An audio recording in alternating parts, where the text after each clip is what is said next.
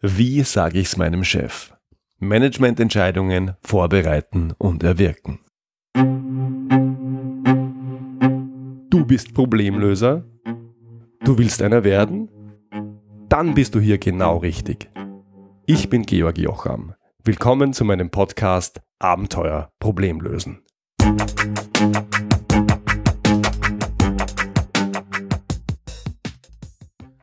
In der heutigen Episode möchte ich dir zeigen, äh, was erfüllt sein muss und was du tun kannst, damit du die Entscheidungen bekommst, die du brauchst.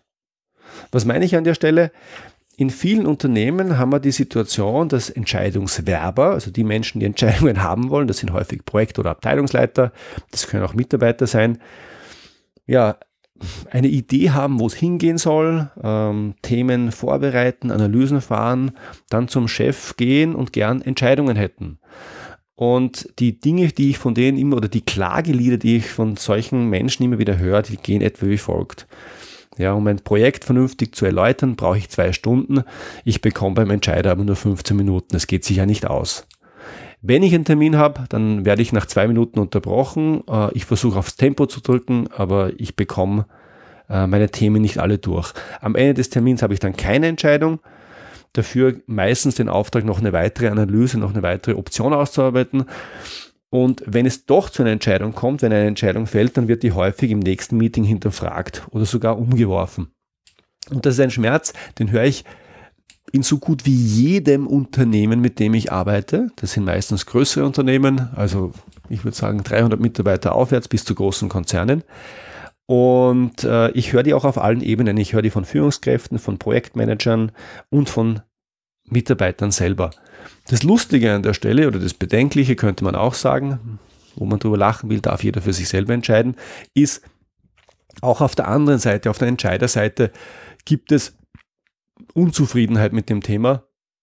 Wenn ich Entscheider, speziell Vorstände frage, dann sagen mir die, ja, die meisten scheinen zu glauben, dass ihr Thema das Wichtigste ist und erwarten, dass ich mich ausführlich damit beschäftige. Die Wahrheit oder die Realität ist aber, ich muss mich täglich gefühlt um 100 Themen kümmern. Wenn ich dann in Meetings gehe, dann stillt man mir die Zeit und behelligt mich mit unwesentlichen Details, die mich aber wirklich überhaupt nicht interessieren.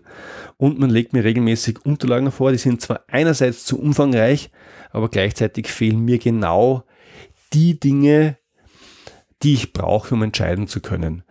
Um das Problem zu lösen, ähm, biete ich ein Seminar an. Das ist auch mein wichtiges das ist auch mein wichtigstes Produkt, fast schon mein einziges Produkt momentan.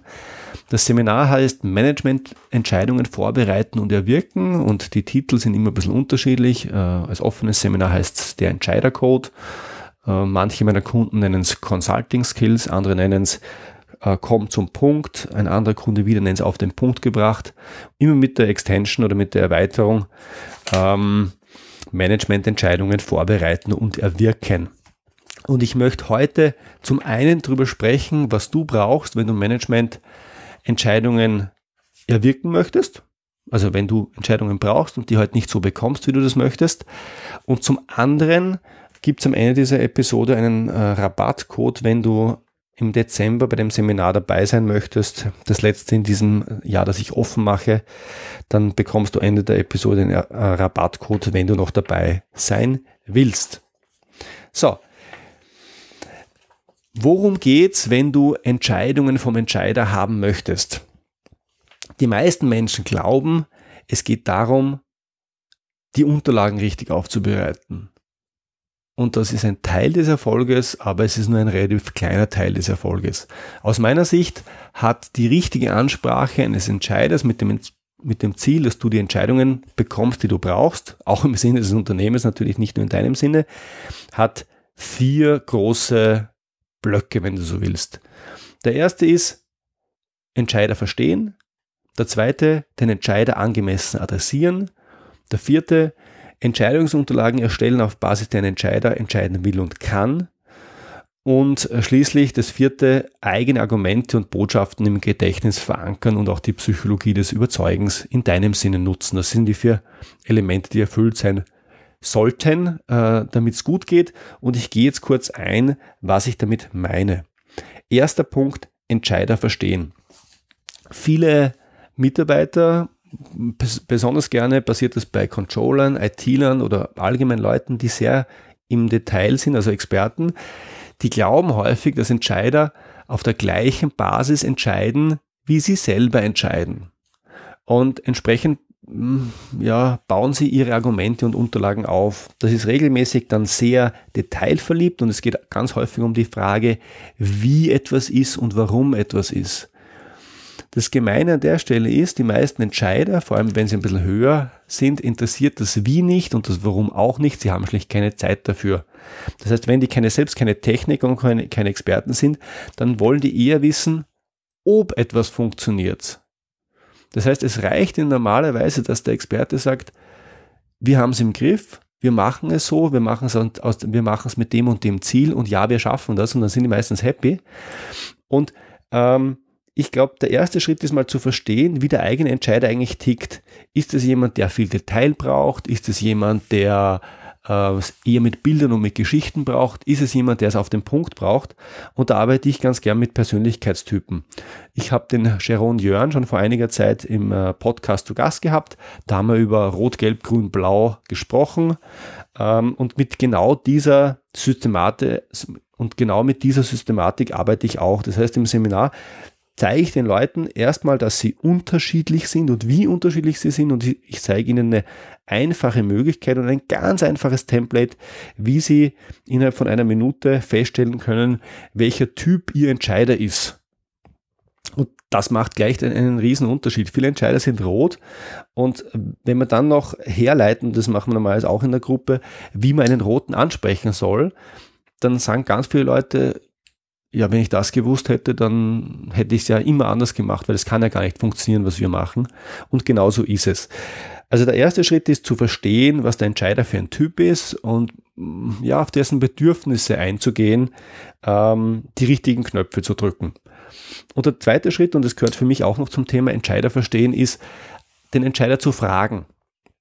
Es ist ein bisschen wie beim ähm, Kaufen eines Autos oder auch eines Kühlschranks. Wenn du zum Autohändler gehst und der fragt dich nicht, was, was dir wichtig ist und was du brauchst und versucht einfach ein Auto zu kaufen, dann wirst du sagen, schlechter Verkäufer. Du verstehst meine Bedürfnisse nicht, du interessierst dich auch nicht dafür, ich gehe jetzt. Und dann gehst du wieder und du wirst nicht kaufen. Gute Verkäufer ergründen die Bedürfnisse ihrer Kunden und das machen auch gute ja, Entscheidungswerber bei mir im Seminar bekommst du eine Technik, mit der du deinen Entscheider fragen kannst, was ihm wirklich wichtig ist, worauf er Wert legt. Ähm, und das Coole an der Sache ist, das ist eine Technik, die fühlt sich nicht an wie Ausfragen, sondern wie ein Dialog. Und am Ende ähm, hast du eine Win-Win-Situation, nämlich du weißt, was dem Entscheider wichtig ist, worauf du in der Entscheidung aufpassen musst. Und der Entscheider fühlt sich gehört, weil du der Einzige bist, an einem langen Tag oder in einer langen Woche, äh, der ihn fragt, was ihm denn wichtig ist und worauf er Wert legt, weil diese Frage bekommen die meisten Menschen nur sehr selten gestellt und äh, zu dieser Frage sind die meisten Menschen auch sehr auskunftsfreudig. Zweites Thema, Entscheider angemessen adressieren. Es gibt da ein äh, ähm, Prinzip, über das ich auch im Podcast schon gesprochen habe, das Pyramidenprinzip nach Barbara Minto. Äh, und ich behaupte, gute Entscheidungsunterlagen sind nach dem Pyramidenprinzip aufgebaut. Und das Pyramidenprinzip könnte man, wenn man will, in einem Satz zusammenfassen, nämlich Beginn mit der Kernaussage. Gleichzeitig haben die meisten Menschen einen riesengroßen Schmerz, genau das zu tun, weil sie es anders gelernt haben, weil sie in der Schule und an der Uni gelernt haben, wir müssen es genau umdrehen. Wir müssen zuerst mit dem Detail beginnen und dürfen, und dann müssen wir uns über die Analysen äh, zu den Ergebnissen handeln und über die Ergebnisse kommen dann äh, zur Kernbotschaft. Bei den meisten Entscheidern äh, funktioniert das aber nicht, äh, weil wenn jemand nur fünf Minuten lang zuhört, dann kommt die Kernbotschaft gar nicht an. Das heißt, alles, was nicht pyramidal ist, funktioniert bei Entscheidern schlecht und ähm, ich habe da einen einfachen, wenn man so will, Zeugen, äh, warum ich glaube, dass das Pyramidenprinzip so gut funktioniert. Und zwar alle Top-Strategieberatungen, sei es McKinsey, sei es Boston Consulting, ist wirklich egal, von den ganz guten, großen Beratungen, jeder bereitet seine Unterlagen nach dem Pyramidenprinzip auf. Und die machen das nicht, weil sie Anhänger einer Sekte sind, die heißt Pyramidenprinzip äh, machen, sondern weil es funktioniert. Das heißt, die sind sehr, sehr pragmatisch. Die würden Dinge nicht tun, wenn sie nicht funktionieren würden. Das Pyramidenprinzip funktioniert exzellent. Ähm, und deswegen ist das Thema Entscheider angemessen adressieren, hat viel mit Pyramidenprinzip zu tun. Und noch mit einem weiteren Modell. Das Modell heißt ZBV und stammt von Gene Selesny. Dazu werde ich in der Zukunft mal eine eigene äh, Podcast-Episode machen, aber du kannst es gern recherchieren, wenn du jetzt schon magst. Das Modell heißt auf Englisch PIP oder PIP.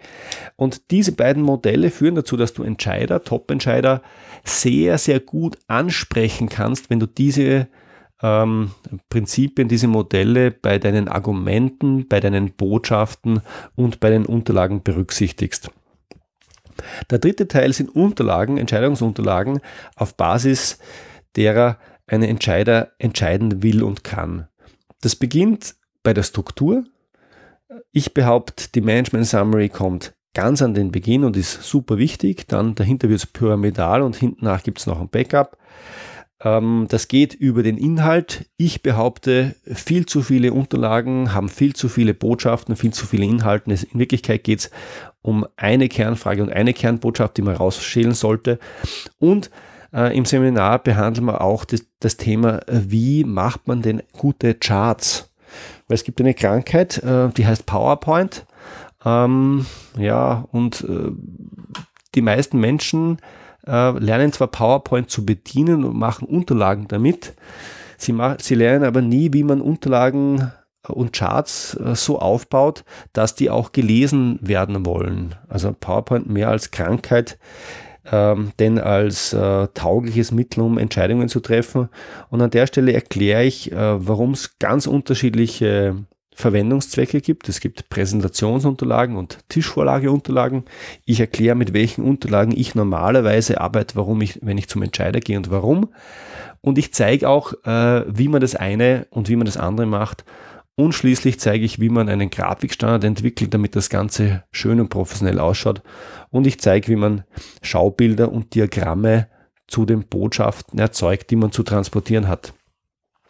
Und schließlich, und das ist aus meiner Sicht immer äh, ein ganz wichtiger Punkt, ähm, wenn ich nicht weiß, wie Überzeugen funktioniert, wenn ich nicht weiß, wie die Psychologie des Überzeugens funktioniert, wie die Prinzipien Knappheit, ähm, Reziprozität, Commitment und Konsistenz, wenn ich nicht weiß, wie die funktionieren, dann werde ich regelmäßig Argumente und Entscheidungen so aufbauen, dass diese Prinzipien zu meinen Ungunsten wirken. Und das ist schlecht und das ist gefährlich.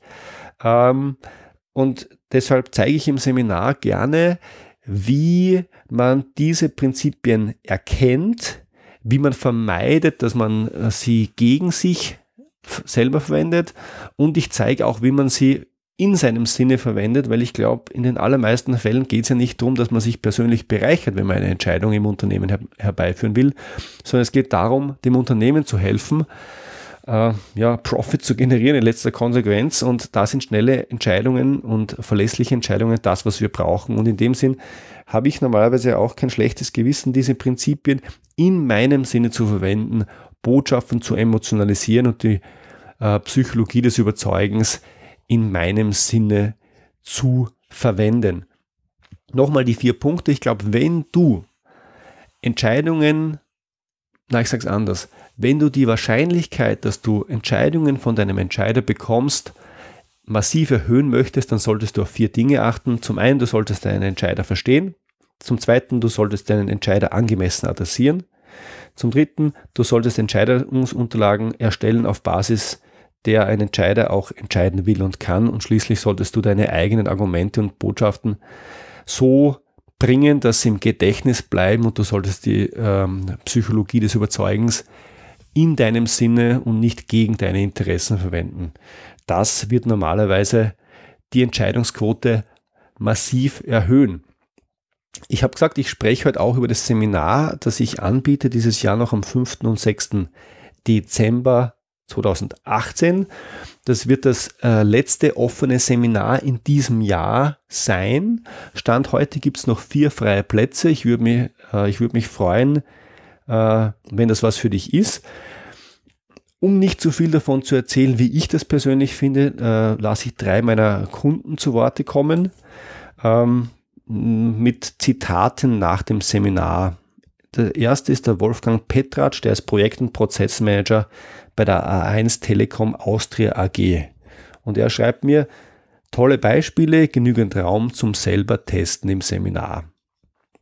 Der nächste ist der Felix Meyer, Geschäftsbereichsleiter Transaction Banking und Vertriebsmanagement bei der Raiffeisen Landesbank Niederösterreich Wien AG und er schreibt, Seit dem Seminar verstehen meine Mitarbeiter besser, wie Entscheider ticken und wie sie Entscheidungsunterlagen so aufbereiten, wie sie sein sollen. Knackig und auf den Punkt.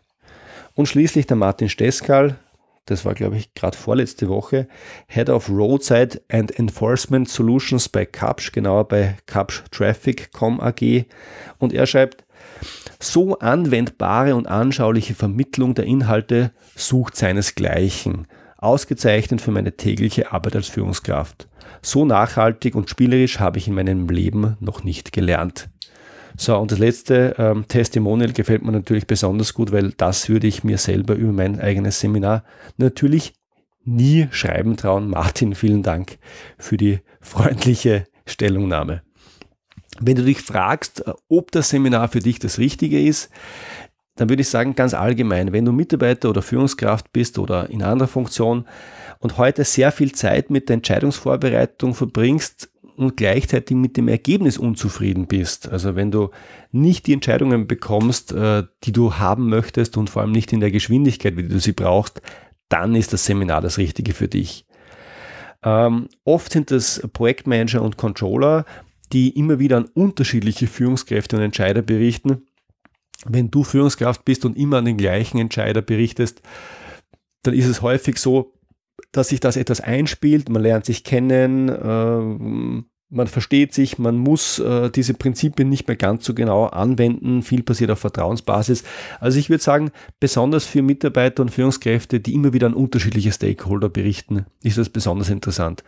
Und natürlich, wenn du darüber nachdenkst, und das begegnet mir immer wieder, dass du das mit deinen Mitarbeitern machst, das Seminar. Ich, habe, ich hatte kürzlich einen Bereichsleiter, der gesagt hat, ich möchte gerne meine Abteilungsleiter unter mir und deren Mitarbeiter schulen, damit die ordentlich an mich berichten und damit ich das dann weiter an den Vorstand tragen kann. Und du bist dir jetzt noch nicht ganz sicher, ob das Inhouse-Seminar das Richtige für dich ist.